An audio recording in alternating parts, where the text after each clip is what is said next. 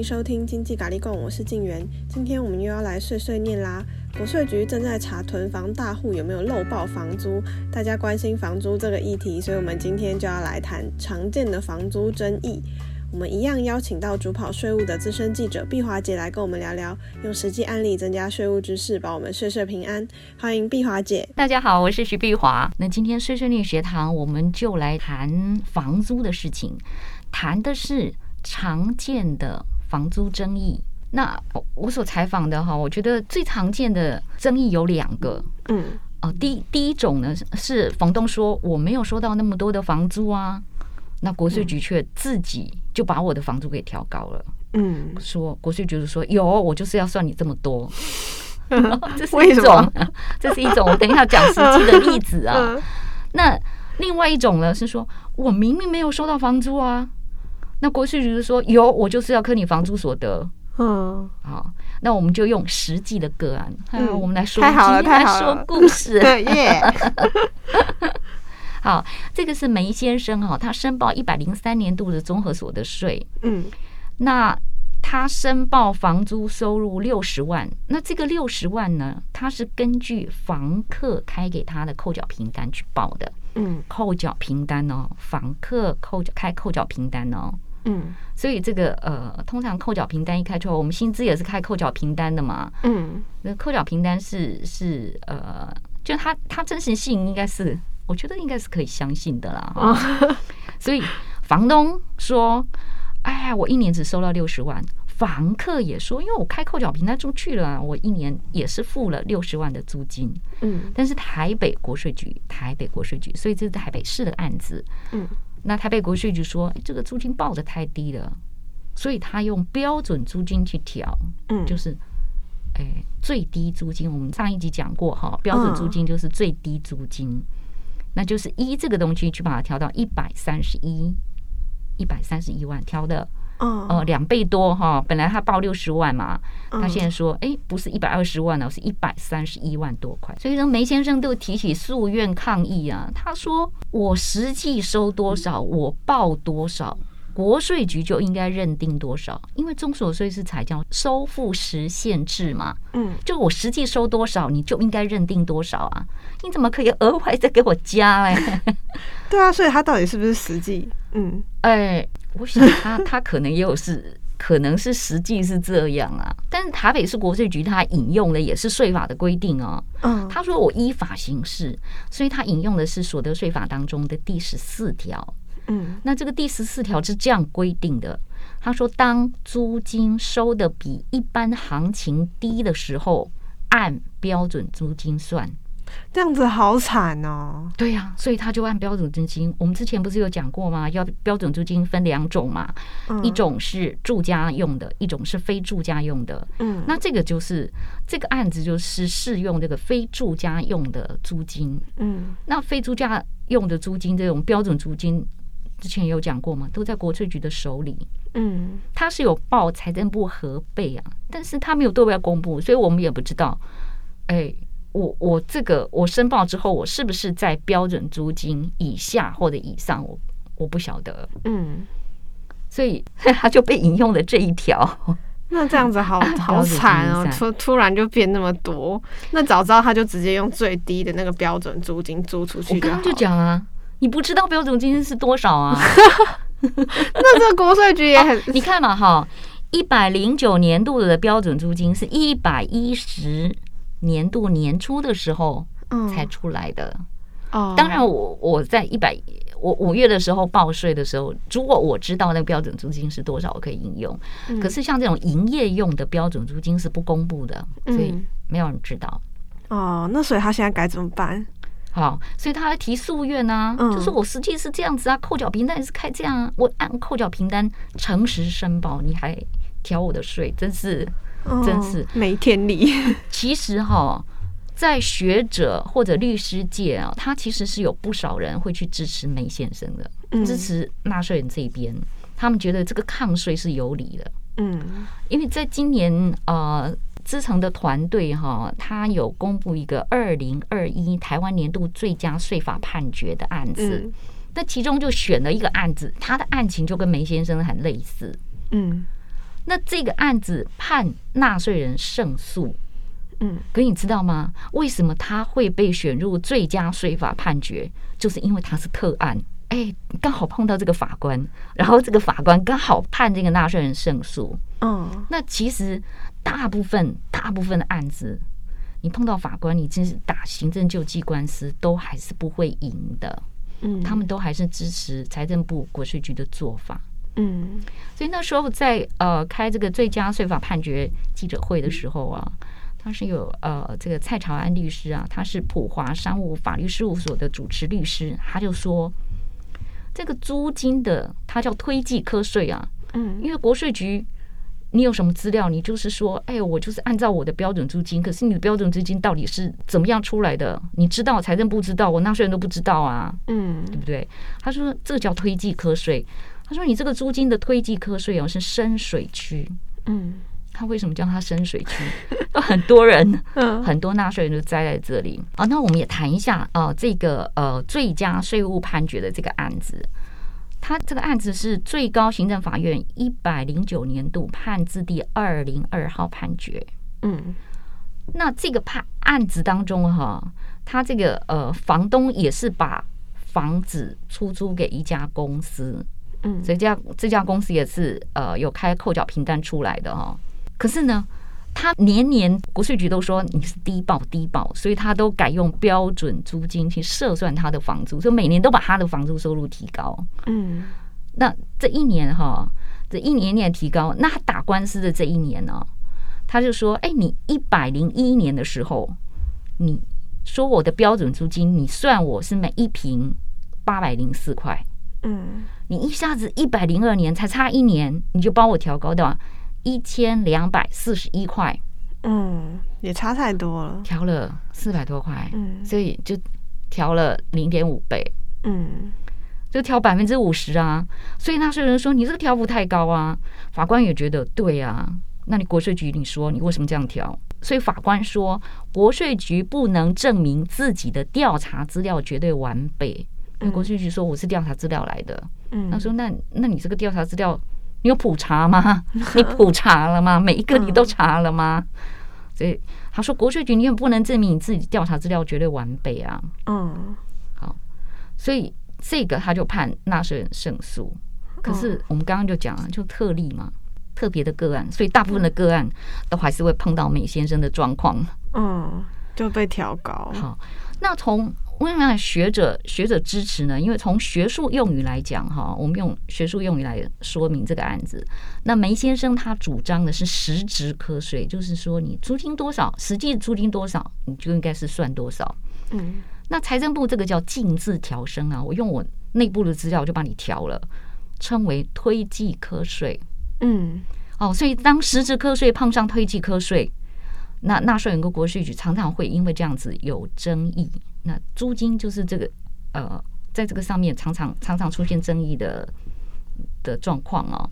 嗯，可是呢，可是呢，这种近期的诉愿案，你要查诉愿案里面，你可以看到很多 这个类似的案子。那财政部都还是支持国税局的说法。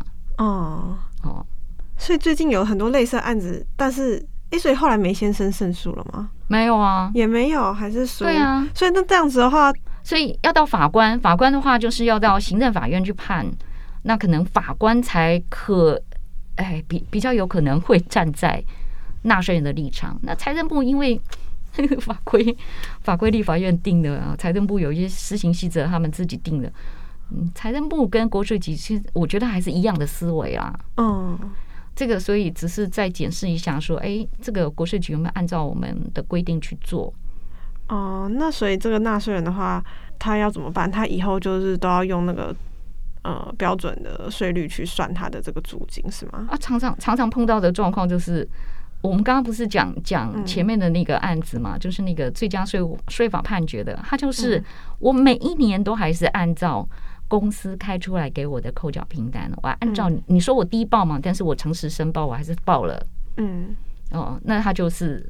国税局就是调径自调高，嗯，那这里面在税法上还有一个规定啊，它叫做推计科税不罚，嗯，就一般来讲呢，这个推计科税啊，虽然财政部帮你调高了，可是他不只补你的税，他不会说啊你漏报啊，嗯，说我要罚你，没有推计课税是不罚的。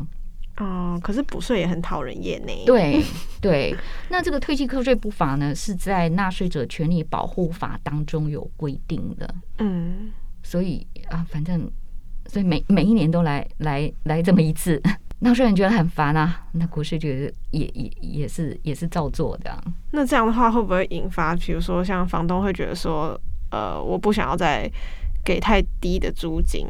就既然那个有这个标准的税率的话，那我干脆就直接一下子调高蛮多的。那你要看房客愿不愿意啊？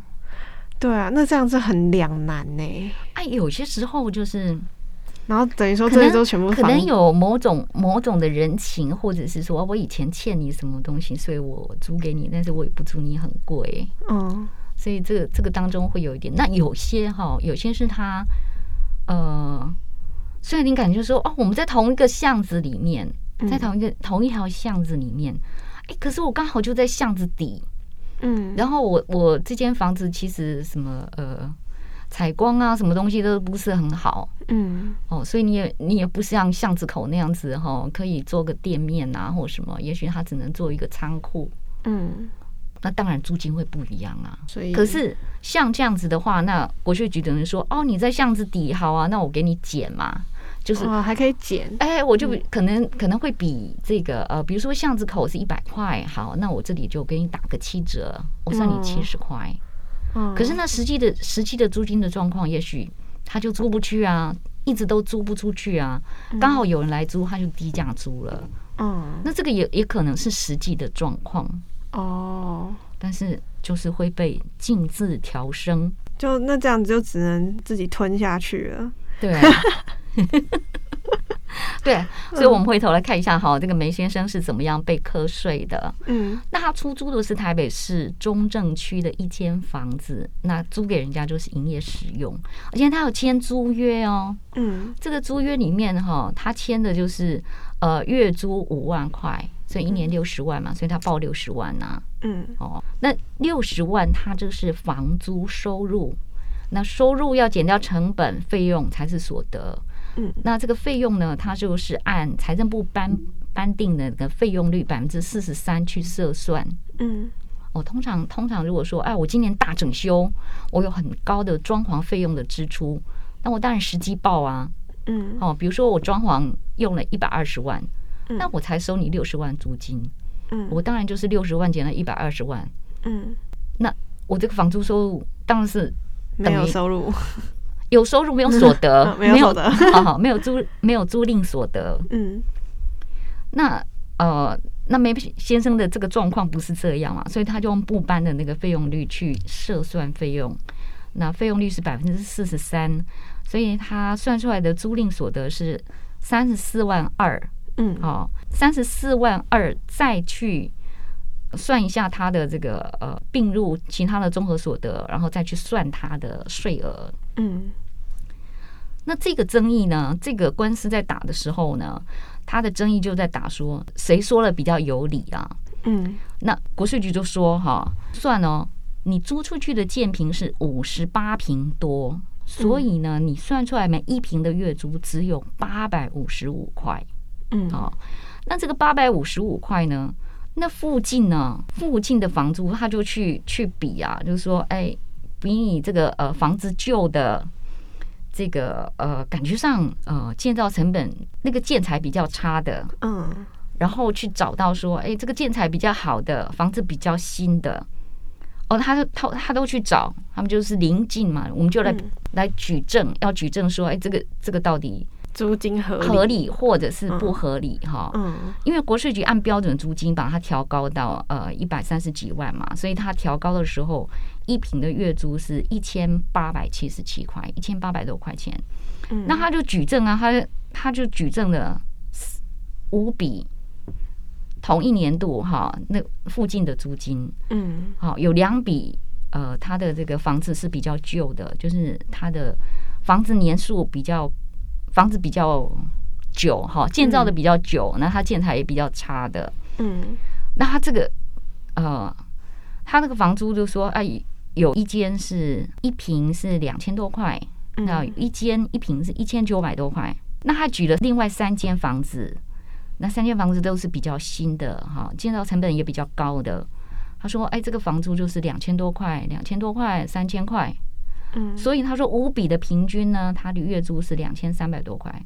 那我国税局在和你一千八百七十七块。”嗯，所以比临近租金要低，还这样子？对，所以你到时候打官司就知道说，我要去提出临近租金，你要去找到说有一家租金是比你更低的。嗯，我现在八百多块嘛，如果旁边我可以举证说有人租金比我更低的，嗯，好，那那这个官司我可能可以打赢。